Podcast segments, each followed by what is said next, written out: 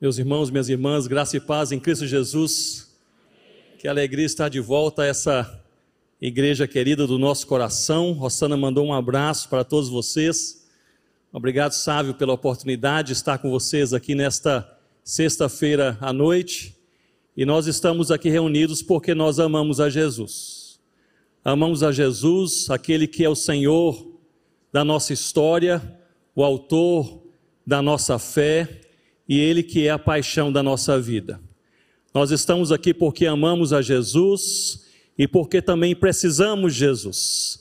Então chegamos aos seus pés com essa, essa expectativa de alma daquilo que Ele tem para o seu e para o meu coração, para o nosso, o nosso caminhar diário, para o nosso amanhã. Nós olhamos para Deus na Sua palavra, no Espírito Santo, com a expectativa de que o Senhor derrame graça, misericórdia e abundante amor. É, eu gostaria de aproveitar essa oportunidade e agradecer a essa igreja de coração pelas orações, pelo apoio, pelo carinho ao longo dos anos. É, esse ano, Rossana e eu completamos 30 anos de trabalho missionário transcultural e essa igreja, ela caminha conosco desde o início. Quando ainda recém-casados, fomos para a África, para Gana, e durante 30 anos nós temos louvado ao Senhor por suas vidas. Nós continuamos na Amazônia, trabalhando entre os povos indígenas naquela região, com plantio de igrejas, mas o nosso principal ministério hoje chama-se Planters e tem o objetivo de treinar, apoiar e encorajar plantadores de igrejas locais, gente nativa da terra, nos países e regiões menos alcançados do mundo, regiões na Ásia, Oriente Médio.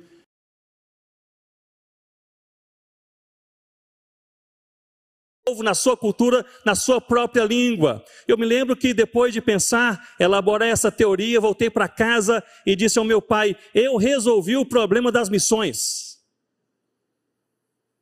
Sobre a cruz de Cristo, eu me lembro depois de ouvir um sermão a respeito da cruz de Cristo, indo para casa e pensando, por que Deus, sendo todo-poderoso, não escolheu outro meio?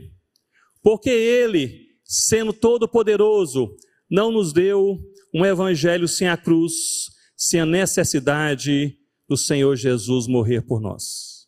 Eu era criança, os anos foram passando, fui lendo mais a palavra de Deus, fui entendendo um pouco mais, e perante tantas verdades explícitas na palavra de Deus, uma delas é esta: é que Deus é fiel. Deus sempre é fiel. E quando nós pensamos sobre a fidelidade de Deus, pensamos nessa fidelidade de Deus em relação a nós. E é verdade, é bíblico. Deus é fiel ao seu povo mesmo quando somos infiéis. Mas Deus, ele é primeiramente fiel a si mesmo, especialmente à sua santidade e aos seus propósitos. Portanto, para salvar os seus filhos, trazê-los de volta para a presença daquele que é santo, santo, santo. E eu destaco filhos quebrados pelo pecado, corrompidos pelo pecado, dominados pelo pecado, mortos pelo pecado. Era necessário, primeiramente, matar o pecado. Era necessária a cruz. Eu gostaria de pensar com vocês nessa noite sobre a cruz de Cristo. Fiquemos de pé por um momento. 1 Pedro, capítulo, capítulo 2, capítulo 2, a partir do verso do verso 21. Vocês se lembram que Pedro escreveu essa carta aos cristãos na região da Ásia Menor, que fica no nordeste do Mediterrâneo, durante uma época terrível. Os cristãos estavam sendo plenamente, abundantemente perseguidos. Estavam sendo presos, torturados, mortos, expostos em praças públicas e até mesmo crucificados. E Pedro escreve essa carta com vários objetivos. E eu destaco dois. Em primeiro lugar, para nós aprendermos que, mesmo no meio do sofrimento, pela graça de Deus, nós podemos glorificar o Senhor Jesus. Mesmo no meio da angústia, mesmo quando o dia mal chegar, Mesmo quando a dor for forte demais, pela graça de Deus, é possível glorificar o nome do Senhor Jesus. Em segundo lugar, Pedro escreve essa carta para nos encorajar a nos fortalecermos em nossa fé no Senhor Jesus durante aqueles dias maus experimentados. Portanto, essa carta é para você, essa carta é para mim, para aprendermos a glorificarmos a Deus no sofrimento e para termos a nossa fé fortalecida enquanto vivemos dias dias complicados. 1 Pedro capítulo 2, observe comigo a partir do verso 21. Diz assim a palavra de Deus: Porquanto para isto mesmo foste chamados, pois que também Cristo sofreu em vosso lugar, deixando-vos exemplo para seguirdes os seus passos, o qual não cometeu pecado, nem dolo algum se achou em sua boca. Pois ele, quando ultrajado, não revidava com ultraje, quando maltratado, não fazia ameaças, mas entregava-se àquele que julga retamente. Verso 24, todos juntos? Carregando ele mesmo em seu corpo, sobre o madeiro, os nossos pecados, para que nós, mortos para os pecados, vivamos para a justiça, por suas chagas fostes sarados. Porque estáveis, desgarrados como ovelhas, agora, porém, vos convertestes ao pastor e bispo da vossa alma. Louvado seja Deus. Senhor, é a tua palavra somos o teu povo, o nosso coração posto perante o Senhor. Olha para nós, nossa história, nossos passos, nossas famílias, essa igreja. Os teus propósitos em nossas vidas. Dá-nos o entendimento, ó Deus, daquilo que precisamos, um sentimento daquilo que precisamos experimentar nessa noite e uma convicção inabalável de que nós estamos, por causa da cruz, movida pelo teu amor, estamos perante o autor da nossa fé. Em nome do Senhor Jesus. Amém, ó Deus. Pode se assentar com suas Bíblias, por favor, abertas comigo nesse texto. O versículo 24 de 1 Pedro 2 traz algumas das melhores expressões bíblicas que explicam e apontam para a cruz de Cristo. Eu releio o versículo 24, pois esse versículo, ele é um resumo teológico sobre a cruz de Cristo. E Pedro diz assim: carregando ele mesmo, ou seja, Cristo, em seu corpo, sobre o madeiro, os nossos pecados, para que nós, mortos para os pecados, vivamos para a justiça, por suas chagas fostes sarados. E Pedro, portanto, aqui, meus irmãos e irmãs, ele está falando sobre Cristo, a missão de Cristo, o amor de Cristo e a cruz de Cristo como fundamentos da nossa fé. E nesse versículo, que é praticamente um resumo histórico sobre a cruz de Cristo, Pedro nos traz três ou quatro verdades que precisam estar marcadas em nossos corações. E a primeira delas é que a cruz de Cristo, ela é histórica. Não é uma experiência mística, surreal, não é uma fantasia sem significado. A cruz de Cristo não é um simbolismo de um fato social que aconteceu em algum lugar. A cruz de Cristo, ela aconteceu no tempo e no espaço ela é histórica. Observem comigo o versículo 24. Pedro diz assim: Ele, sobre o Senhor Jesus, Ele, não foi outra pessoa, não foi a comunidade, não foram os apóstolos, não foi a igreja, Ele, o Senhor Jesus. Ele carregou em seu corpo, sobre o madeiro, os nossos pecados. A palavra grega aqui usada para esse verbo carregar, que é anáfero, significa carregar literalmente. Em uma certa redundância, Pedro até mesmo diz: ele carregou em seu próprio corpo. Portanto, foi Jesus. E ele carregou sobre o madeiro os nossos pecados. Havia um corpo, o corpo de Jesus. Havia um madeiro, era a cruz de Cristo.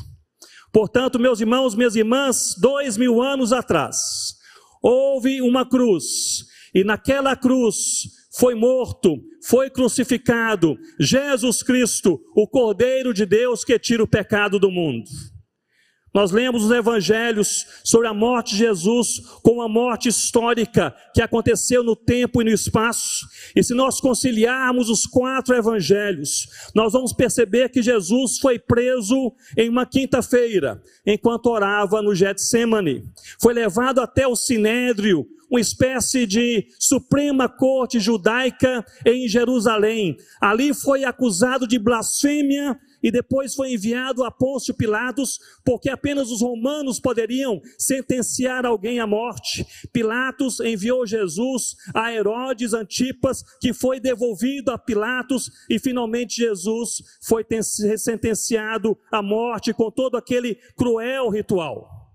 Ele foi chicoteado, ele foi açoitado com um chicote de madeira, tiras de couro, peças de metal nas pontas de cada uma daquelas tiras, que não apenas rasgavam a sua pele, mas também os seus músculos.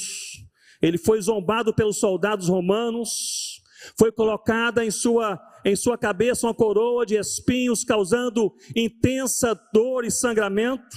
Cuspiram em Jesus, espancaram a sua cabeça, ele chegou a carregar a própria cruz, talvez a cruz inteira, cerca de 80 quilos, ou talvez a, o travessão daquela cruz, cerca de 20 quilos. Foi ajudado por Simão, Sirineu, no Calvário, as suas mãos e os seus pés foram traspassados, foram usados pregos, cerca de 13 centímetros cada um de metal.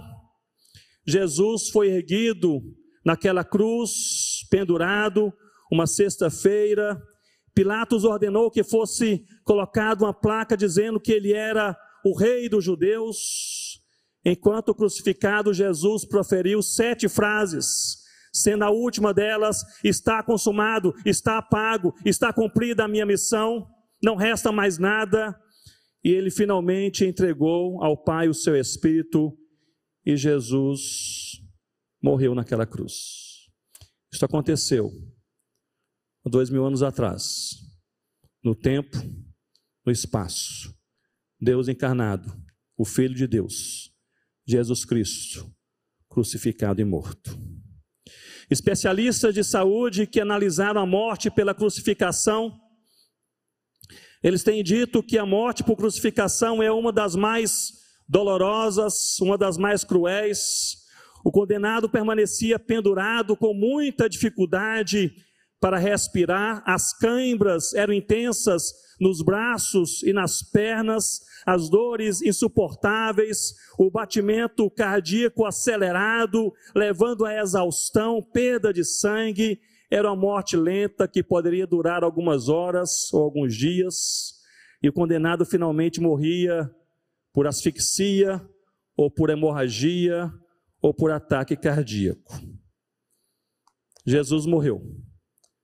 Não foi uma morte simbólica, não foi uma morte surreal, não foi uma morte como parte de uma narrativa observada por uma terceira pessoa, há dois mil anos atrás, o Deus encarnado, o Filho Jesus, ele entregou a própria vida naquela cruz, e a sua morte foi histórica. Todos nós, você e eu, nós nascemos e nós morremos. Jesus foi o único que nasceu para morrer. A cruz é histórica. Mas Pedro, nesse verso 24, observe comigo, ele nos diz que essa cruz de Cristo, não apenas ela é histórica, mas ela foi necessária. Não havia outra forma. Nós fomos, você e eu, tomados pelo pecado que invocou sobre nós a ira de Deus, e Deus Santo não convive com o pecado, nós estávamos perdidos, estávamos condenados, excluídos, afastados, exterminados, mas Deus, em um rompante de amor e paixão, em um arrobo de amor e paixão por cada um de nós, Ele enviou o seu filho Jesus para receber a ira que estava destinada a cada um de nós, para pagar o preço em nosso lugar, para morrer a nossa morte, para enfrentar a cruz que seria nós. Versículo 24, Pedro diz assim: observe comigo, ele diz, carregando ele mesmo, ou seja, Jesus Cristo, em seu corpo, sobre o madeiro, o que ele carregou, irmãos? Os nossos pecados.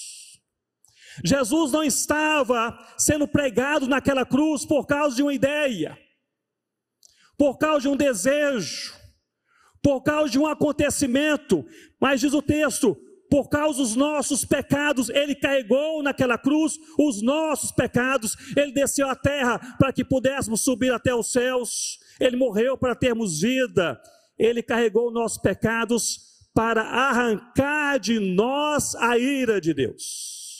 Jesus se agarrou aos nossos pecados sem pecar e levou consigo naquela cruz os nossos pecados, todos eles sem pecar, para arrancar de nós a ira de Deus, nos justificar, pudéssemos voltar à casa do Pai, que é santo, santo e santo.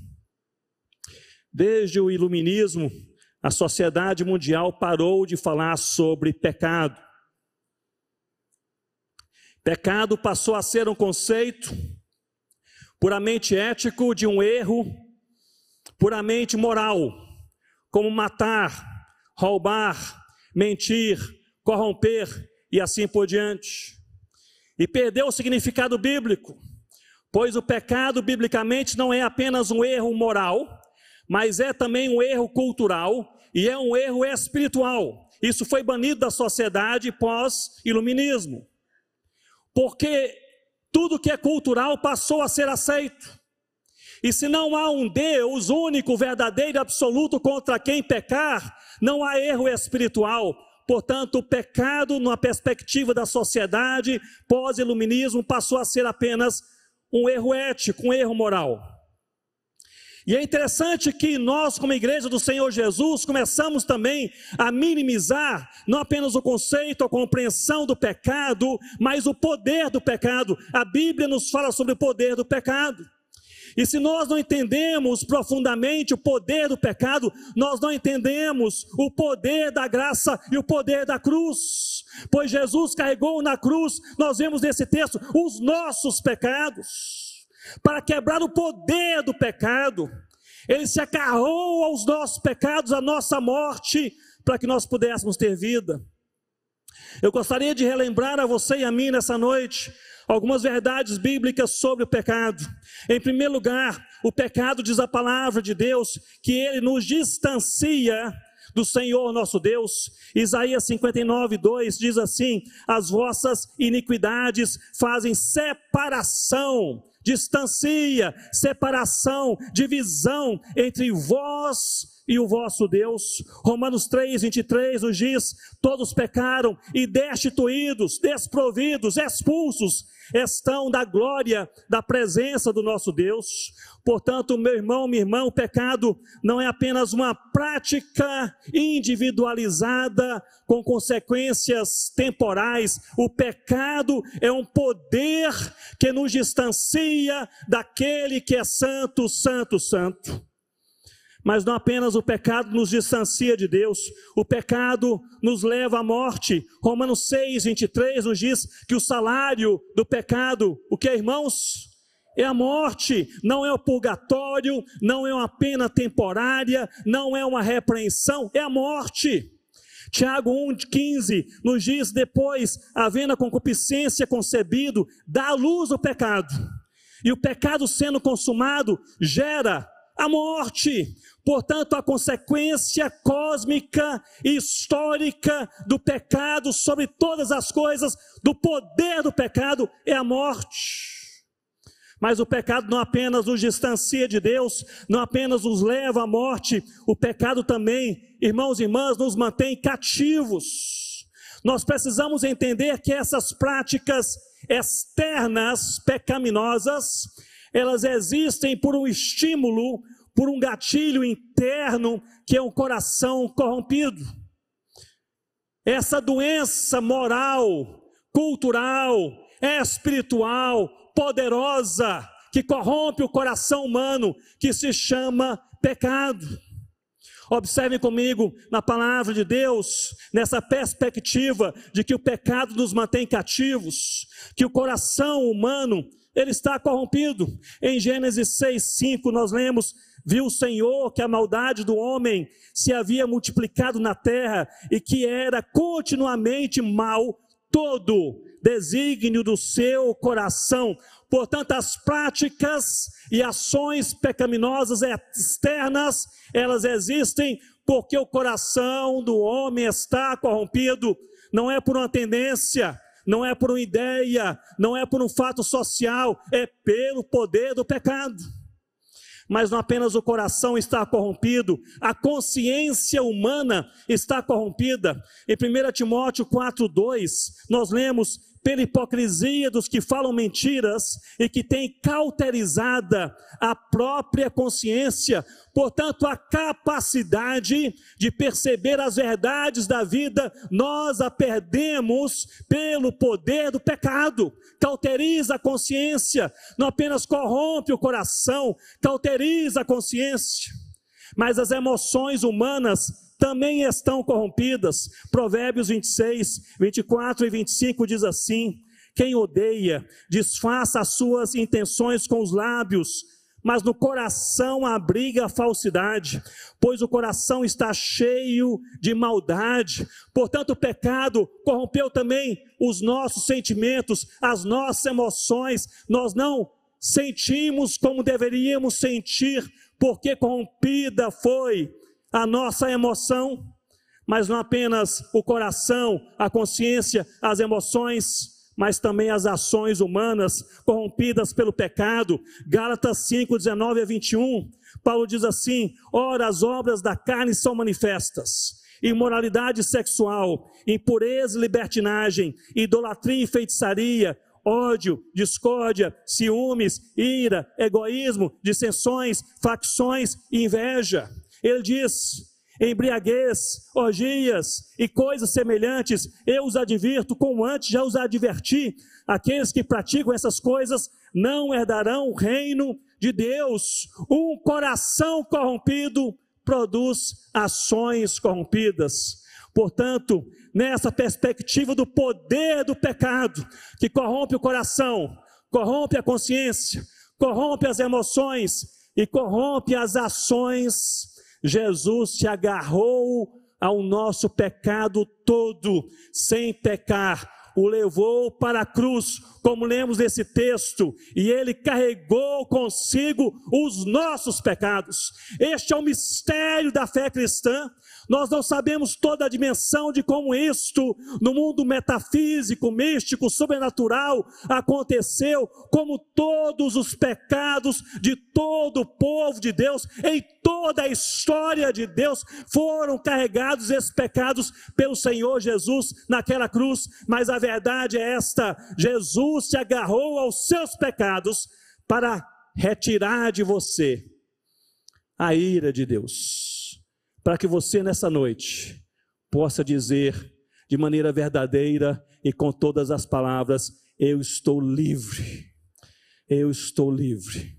Louvado seja o nome do Senhor Jesus.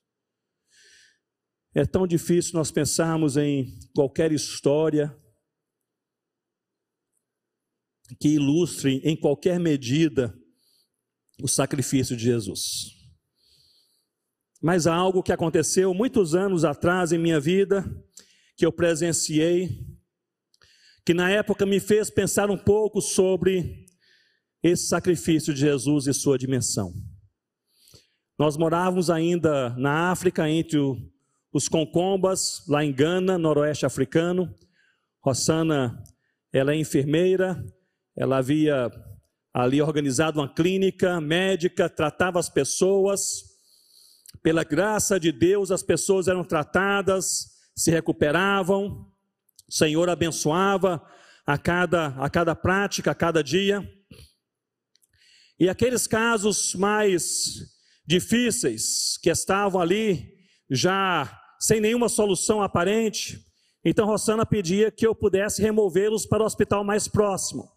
Ficava numa cidade bem distante, uma cidade chamada Papasse, e ali havia um hospital, e havia sempre ali um médico de plantão. Ficava mais de 20 horas dirigindo ali a partir da nossa aldeia em Coni, por trilhas.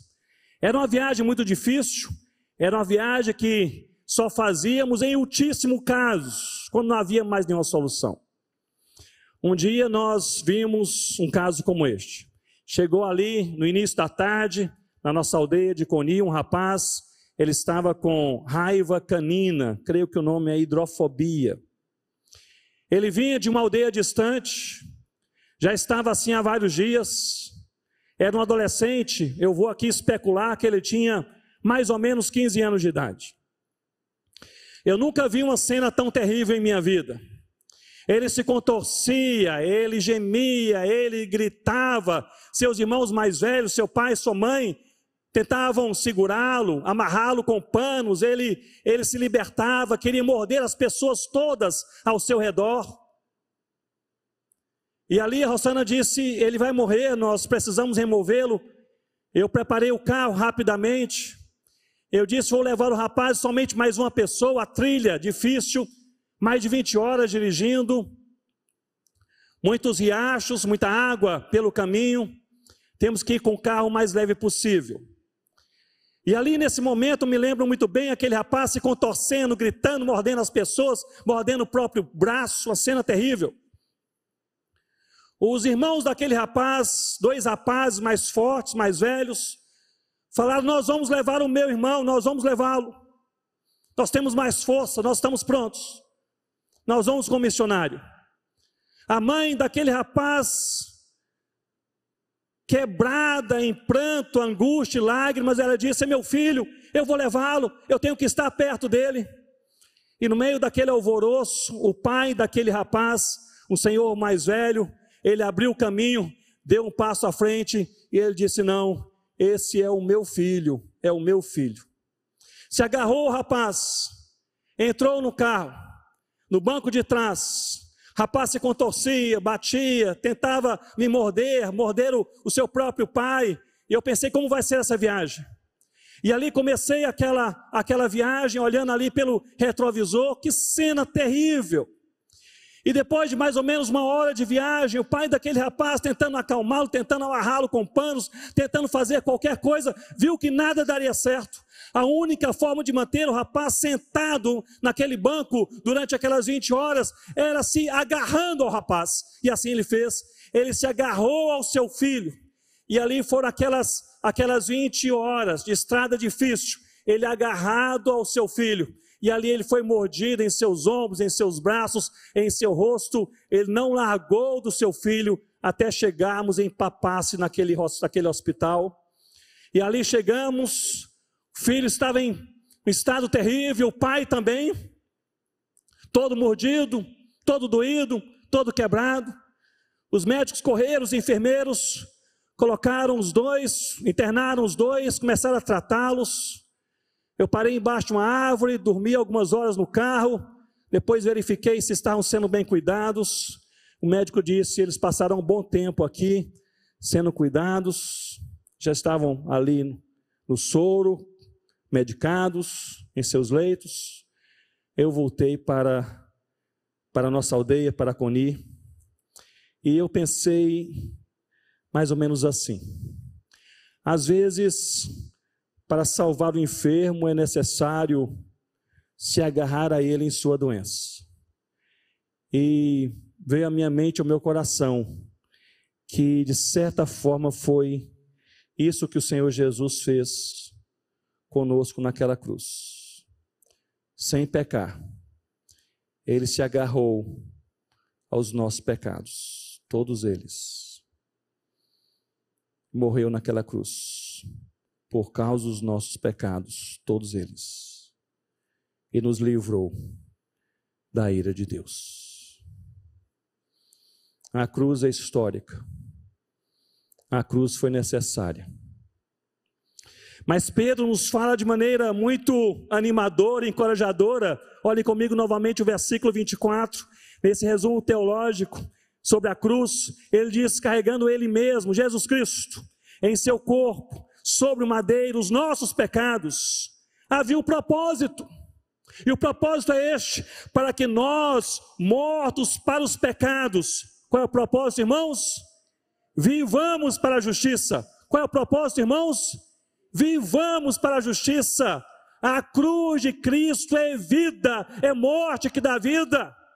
Se agarrou aos nossos pecados para nos livrar da ira de Deus, nós estamos salvos. Nós estamos libertos do poder do pecado, do juízo e do diabo. Nós ainda vivemos neste mundo quebrado, Efésios 2 nos diz que todos os dias a carne, o mundo e o diabo lutam contra nós, portanto, nós estamos ainda em luta, nós estamos ainda em guerra, mas nós já temos a vitória no Senhor Jesus, que nos libertou há dois mil anos atrás, e qualquer um que fale o contrário em seu coração, rejeite em nome do Senhor Jesus, você é liberto no poder de Cristo não é pelo seu mérito, porque você é bonzinho, porque pratica boas obras, porque alguém te prometeu, porque você comprou a salvação, porque você fez alguma coisa, porque você entende um pouco mais, não é por nada disso, é a graça de Deus, apaixonado nesse rompante de amor e paixão pelo seu povo na eternidade. Deus nos amou e nos amou e enviou Jesus, e Jesus se agarrou aos nossos pecados pecados e enviou consigo mesmo os nossos pecados até a cruz, e ele nos livrou da ira de Deus. Somos libertos. Somos libertos. E somos libertos não apenas hoje, nós somos eternamente libertos. Todo o preço foi pago. Quando Jesus disse está consumado, quando o santo morreu pelo pecador, quando o cordeiro pagou todo o preço, nós fomos totalmente libertos. Não estamos mais debaixo do poder do pecado, louvado seja o nome do Senhor Jesus. A cruz de Cristo é histórica, é necessária, mas é vida, para que vivamos para a justiça. Para entendermos melhor isto, nós precisamos voltar há alguns milhares de anos na história, lá em Gênesis capítulo 22, vocês se lembram dessa história, quando Deus conversou com Abraão e pediu a Abraão o impensável, pediu a Abraão que sacrificasse o seu filho amado, querido, precioso, Isaac. Abraão não entendeu nada, mas Deus jogou graça e ele foi o pai da fé. Ele não entendeu, mas ele creu. É Deus, vou obedecer. Ele toma Isaac, era uma criança, e levou Isaac para sacrificar Isaac, porque Deus pediu Isaac em sacrifício e levou a Isaac para ser sacrificado, e ali chegou, e Abraão caminhava com Isaac e com os seus servos. Em certo momento, no capítulo 22 de Gênesis, versículo 5, Abraão diz aos seus servos: fiquem aqui. E ele diz: eu e o moço, o moço é Isaac, nós iremos até ali. E depois de haver adorado, nós voltaremos. É a primeira vez em toda a Bíblia que aparece, que surge a palavra adoração, não ato adoração. Mas a palavra adoração surge pela primeira vez aqui no capítulo 22, do versículo 5. Depois de havermos adorado, voltaremos. Eu acho isso curioso, pois a primeira vez que a palavra adoração aparece na Bíblia, não há corais cantando, não é curioso? Não é equipe de louvor, não há pastores pregando, não há igreja reunida, não há liturgia feita, mas há um altar, e sobre este altar um homem está entregando tudo que tem, o seu filho mais precioso. Ele está dizendo: Senhor, tudo é teu, tudo é teu. Isso é adoração. Depois de haver adorado, mas ali chegando, Abraão sabia do pedido de Deus: sacrifique a Isaac. Isaac de nada sabia, mas era um rapaz brilhante, inteligente, olhou ao redor e disse: Meu pai, aqui está a madeira, e aqui está o fogo, mas onde está o cordeiro para o sacrifício? E a resposta de Abraão é emblemática, porque é o pai da fé, porque Deus derramou graça. Abraão não disse, eu não sei, eu estou sem entender, eu também estou esperando. Essa não foi a resposta de Abraão. Abraão respondeu: Deus proverá. Deus proverá. Eu não vejo, mas eu creio. Eu não entendo, mas eu creio. Eu não conheço o meu amanhã, mas meu amanhã está nas mãos de Deus. Deus proverá. Está difícil, Deus proverá. Eu não vejo a saída para esse problema da minha vida. Deus proverá. A angústia entrou em meu coração, na minha casa. O meu filho teima em não voltar à casa do Senhor. Deus proverá. Eu já oro há tanto tempo, pedindo ao Senhor, não vejo a resposta visível do meu Deus. Irmão, irmã, Deus proverá. Foi lá no altar é adoração, é dizer é só Deus, é só Deus. Eu não entendo nada, eu não vejo nada, eu não prevejo nada, mas Deus falou, eu obedeci. Eu só sei, Isaac, meu filho, que o meu Deus proverá. E aí olham de lado e aparece o cordeiro, um carneiro preso no arbusto pelos chifres. É Deus provendo o cordeiro. Abraão toma e mata Pois Deus diz: Abraão não é Isaac, é o cordeiro, você não entendeu. Eu não sei até onde Abraão entendeu, mas tenho certeza que ele falou em seu coração: é Deus provendo, louvado seja o nome do meu Deus. 1800 anos se passaram e encontramos João no deserto, cercado de pessoas, numa região árida. Capítulo 1 de João, versículo 29. No dia seguinte viu João a Jesus, que vinha para ele, e João disse: Eis o Cordeiro de Deus que tira o pecado do mundo, é Deus provendo. A cruz de Cristo é vida, pois há um Cordeiro que deu o seu sangue, comprando para Deus pessoas. Apocalipse 5,9: pessoas que pro, pro, procedem de toda, toda tribo, toda língua, todo povo e toda nação. É a provisão de Deus. Deus sempre provê, sempre provê aquilo que Ele mesmo determinou em seu coração para a sua vida. Pois provisão maior, infinita, impensável, já aconteceu. Foi o próprio Senhor Jesus. E em Jesus ele vai provendo aquilo que nós precisamos a cada dia. Nos dá alegria no meio do sofrimento. Não é verdade, irmãos? Nos dá esperança quando tudo está perdido. Perdeu tudo? Tem esperança em Cristo nos dá oração quando todos dizem não vai acontecer, mas eu vou orar ao meu Deus. Nos dá a fé, a convicção em nossos corações quando outros e até mesmo a nossa própria mente nos falam não vai funcionar, não tem como funcionar, não vai dar certo.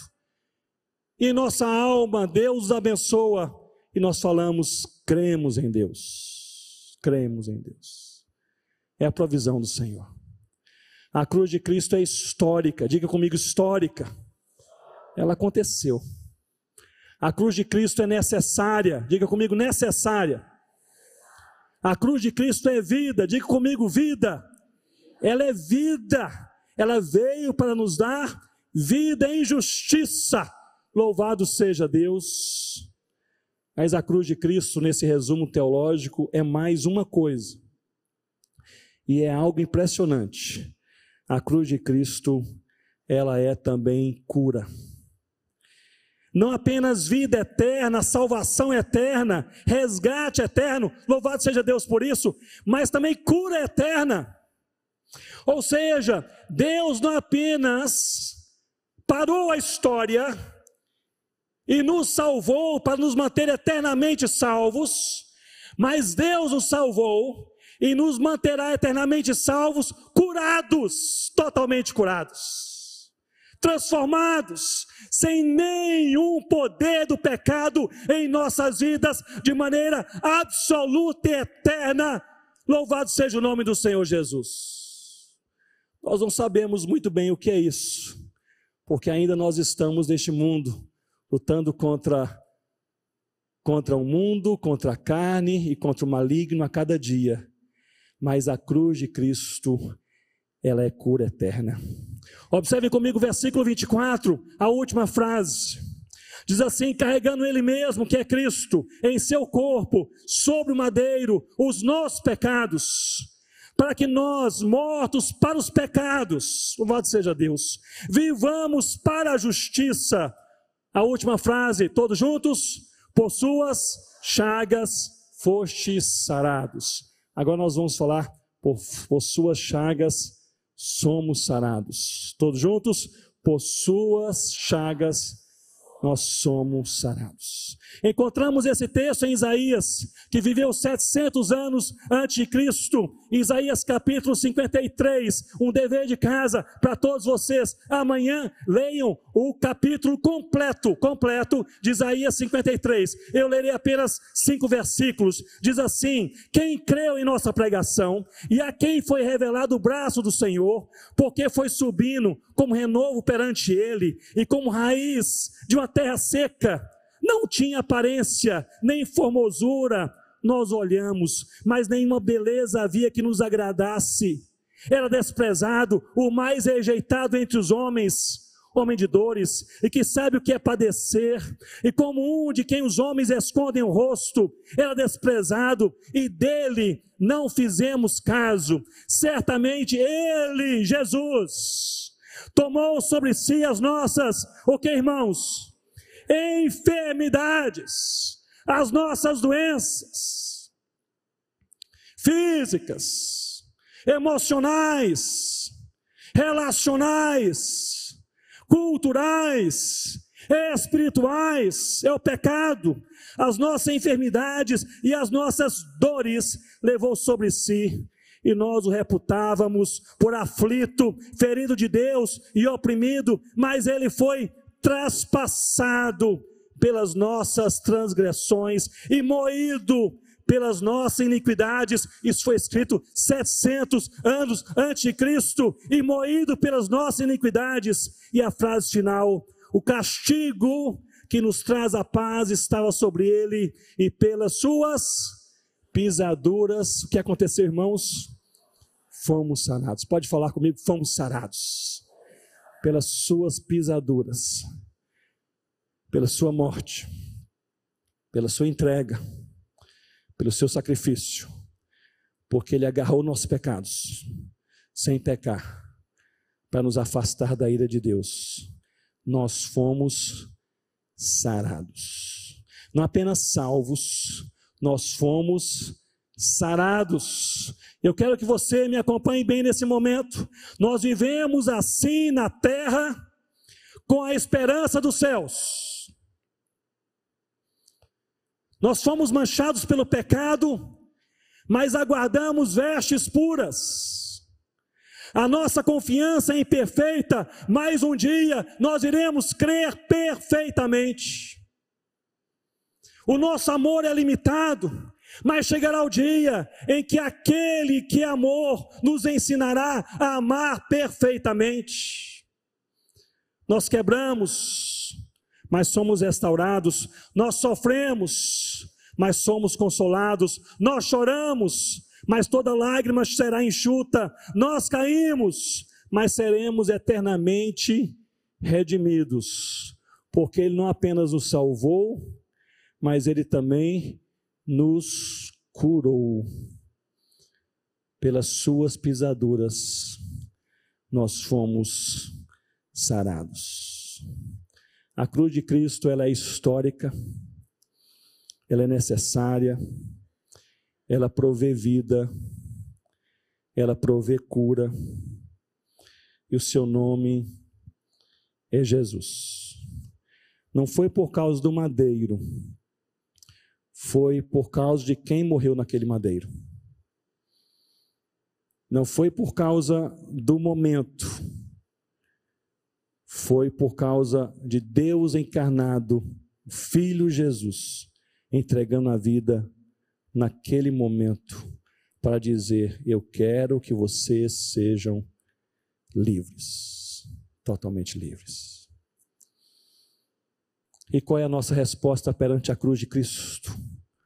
Qual é a nossa resposta perante a paixão do nosso Senhor por cada um de nós? Paixão que não merecemos, que não conquistamos, que não planejamos, que não compramos. O que poderíamos fazer? Que resposta podemos dar ao Senhor? Eu concluo, meus irmãos e irmãs, trazendo a vocês um pouco da história de um homem de Deus que deu uma resposta ao Senhor. Foi um homem usado por Deus na evangelização dos indígenas da América do Norte. Seu nome era David Briner e foi a primeira biografia missionária que eu li aos 14 anos eu disse ao meu pai que eu tinha um chamado missionário, está empolgado, era um culto de quarta-feira. Meu pai pregou sobre a grande comissão e disse: Quem quer servir a Jesus como missionário, vem à frente, vou orar por vocês. Algumas pessoas foram à frente, eu também fui. Foi uma decepção. Meu pai disse: Você não, sente ali que a gente conversa em casa. E lá em casa ele disse: É porque eu já havia observado em você assim essa chama missionária, mas eu quero que você reflita bem. Está aqui uma biografia, um missionário chamado David Briner. Leia. Se você quiser ainda ser missionário, eu vou te apoiar. Eu li e disse: Quero ser missionário. Ele me apoiou.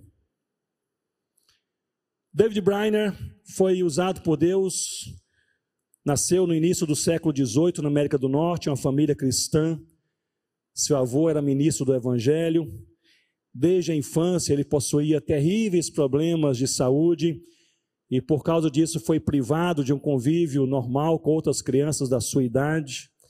Aos nove anos perdeu seu pai, aos 14 anos perdeu a sua mãe. Ele começou a lidar com depressão logo cedo na sua infância e essa depressão acompanhou até o último dia de sua vida. Foi uma provação que ele teve ao longo de toda a sua vida. Aos 21 anos, ele compreendeu que era pecador, que estava perdido, foi alcançado pela graça de Deus, entregou a sua vida ao Senhor Jesus, preparou-se, ele se ingressou, ingressou na Universidade Yale e passou ali a, a, a se preocupar com as pessoas daquele país que nunca haviam ouvido o Evangelho de Jesus, eram os indígenas. Não havia missionários entre eles, ele foi o primeiro missionário. E assim David Briner começou primeiramente a orar pelos indígenas e chegar na sua sala de aula e na sua igreja, vamos orar pelos indígenas. Quem? Os indígenas, a gente, nosso país que não conhece a Jesus. Isso tirava o seu sono, tirava a sua paz. Quando ele disse que queria ser missionário entre os indígenas, imagine, século XVIII, regiões isoladas na América do Norte, um rapaz com problemas sérios de saúde e enfrentando uma grave depressão. Ele disse: eu quero ser missionário entre os indígenas. E seus amigos o cercaram um dia e disseram: David Briner, se Deus quiser que você vá, Deus te dará cura. Ao que ele respondeu: Se Deus quiser que eu vá, Deus me dará forças. Ele não foi curado, mas Deus o fortaleceu. Aos 24 anos, ele escreveu em seu diário: Eu estou pronto ainda enfermo, mas fortalecido, quero esgotar a minha vida neste serviço para a glória de Deus. Deus nos fortalece. Na fraqueza encontramos força no Senhor. Passou a viajar distâncias enormes, a pé, a cavalo, atravessar matas e pântanos. Quem lê o diário de David Briner, a gente lê assim com muito constrangimento, porque ele dizia: eu chegava de noite em uma aldeia indígena e eu não podia gastar tempo montando a minha barraca para dormir. Eu dormia ao relento, porque cada minuto economizado com meu conforto, eu gastava em oração e pregação do evangelho aos indígenas. É de cortar o coração. aquele homem seguia pregando a palavra de Deus. Foi uma época em que o Senhor ele lançou um grande avivamento na América do Norte. Esse avivamento chegou até mesmo aos indígenas. Centenas e centenas vieram ao Senhor Jesus. Não havia equipe missionária. Ele era apaixonado por uma moça chamada uh, Jerusa. E ele chegou a ser noivo dessa moça, mas nunca chegou a se casar. Ele morreu antes disso. Mas ali, visitando a sua noiva, ele escrevia em seu diário: Tenho tantos planos, tenho tantos sonhos, todos estão aqui debaixo da santa vontade do meu Deus.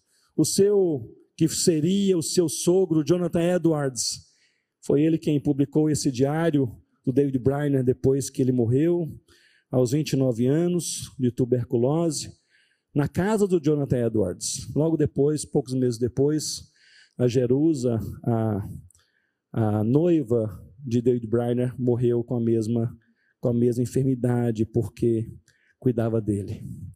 Foi uma vida tão curta, mas que inspirou tanta gente. Pessoas como o próprio Jonathan Edwards, John Wesley, William Carey, Jim Elliot, vários outros, dizendo David Briner foi aquela vida que Deus usou para despertar o meu coração. A seu respeito foi dito que sua vida foi como a luz de uma vela, que logo se apagou, mas enquanto brilhava, iluminou de maneira transformadora milhares de outras vidas. E eu estou contando a história de Jonathan, aliás, de David Briner para vocês, por um motivo. Porque antes de morrer, alguns meses antes, ele mantinha um diário, e nesse diário ele começou a escrever sobre a morte de Jesus, a cruz de Cristo. E em certo momento, como uma resposta à paixão de Deus por ele, ele escreveu o seguinte: Tudo o que eu desejo é ser mais santo, mais parecido com meu querido Senhor Jesus.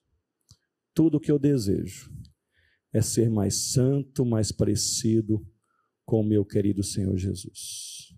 Essa cruz que é histórica, essa cruz que é necessária, essa cruz que é vida, essa cruz que é cura e essa cruz que está vazia e aquele túmulo que está vazio e aquele trono no qual Jesus assenta, Senhor do Senhor Rei dos Reis, autor da nossa fé.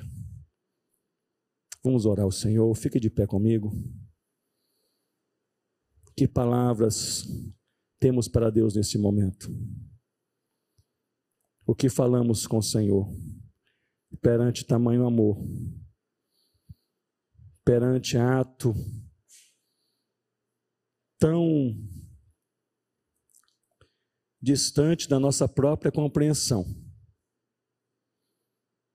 perante o resultado da sua morte, nos livrou da ira de Deus. Que palavras temos? Eu creio que temos três palavras. Eu queria sugeri-las. A primeira palavra é de gratidão. Nós podemos nessa noite, perante a cruz do nosso Senhor Jesus, dizer obrigado, Senhor. Você pode falar com seu coração, obrigado, Senhor. Você fala com seu Deus, obrigado, Senhor.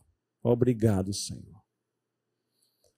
A segunda palavra, se a primeira é de gratidão, a segunda palavra é de descanso porque ele morreu para nos livrar da ira de Deus, somos salvos e curados. Portanto, descansa, ó minha alma, no Senhor. Você volta para sua casa hoje à noite, coloca a sua cabeça sobre o travesseiro e perante qualquer ansiedade, qualquer pressão, qualquer opressão, qualquer situação da vida, você, como fazia Davi, conversa com a sua alma hoje à noite e diz: Descansa, minha alma, no Senhor, estou nas mãos de Deus gratidão, descanso. A terceira palavra é compromisso.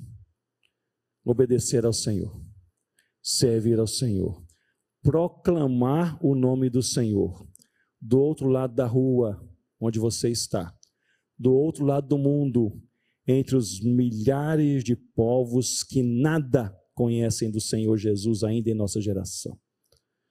Compromisso. E talvez não apenas compromisso de testemunhar e pregar, mas talvez esse compromisso, compromisso aqui do David Briner. Tudo que eu desejo é ser mais santo, mais parecido com meu querido Senhor Jesus. Louvemos ao Senhor.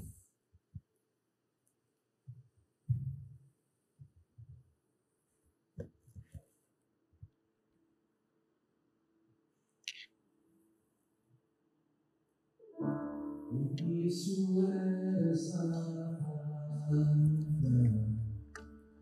um com Deus altíssimo. A igreja bem forte.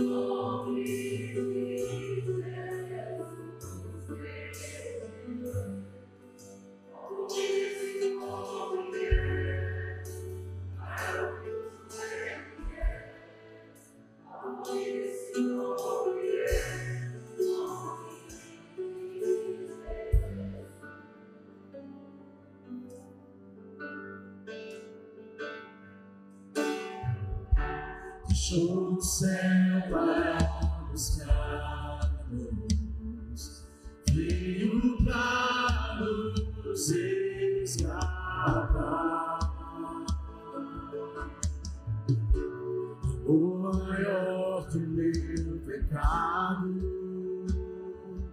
nada vai nos separar. Quanto maravilhoso é, quanto maravilhoso é o nome de Jesus, o fiel. Maravilhoso poderoso é, maior que tudo ele é. Oh, quão maravilhoso é nome de Jesus. Oh, quão maravilhoso é nome de Jesus.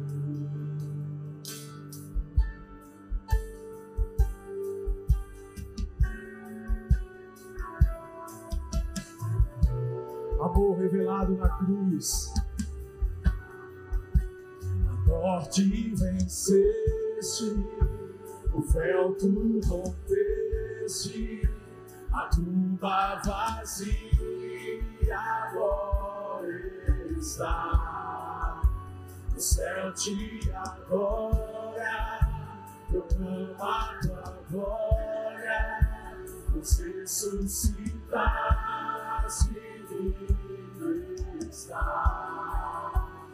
És invencível, inigualável, hoje pra sempre reinarás. Teu é o reino, tu é a glória, acima de todo nome está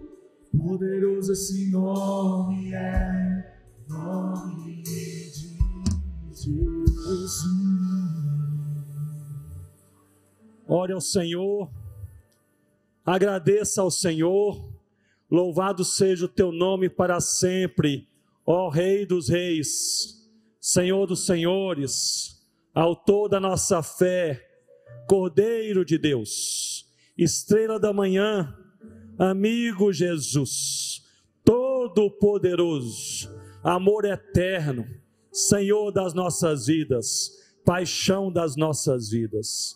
Louvado seja o teu nome. Obrigado, Senhor. Obrigado, Senhor. Ó Pai, dê descanso aos nossos corações pelas verdades que nós lemos em tua palavra hoje à noite. Descansa, ó alma, no Senhor, pois Deus cuida de nós. Dá-nos descanso, renova a esperança, fortalece a alegria, aumente a nossa fé, voltemos para casa mais crentes, mais tranquilos, mais em paz e mais comprometidos. Nos dê compromisso, Senhor, de viver segundo aquilo que cremos, de sermos usados pelo Senhor na medida do Senhor, do jeito do Senhor, no lugar que o Senhor nos colocar, para onde o Senhor nos levar, com alegria de coração. Que possamos servir ao Senhor com tudo que somos, com tudo que temos, com tudo que fazemos, para a glória do teu santo nome, porque digno é o Cordeiro. Louvado seja o teu nome para todos sempre, em nome do Senhor Jesus. Amém, ó Deus.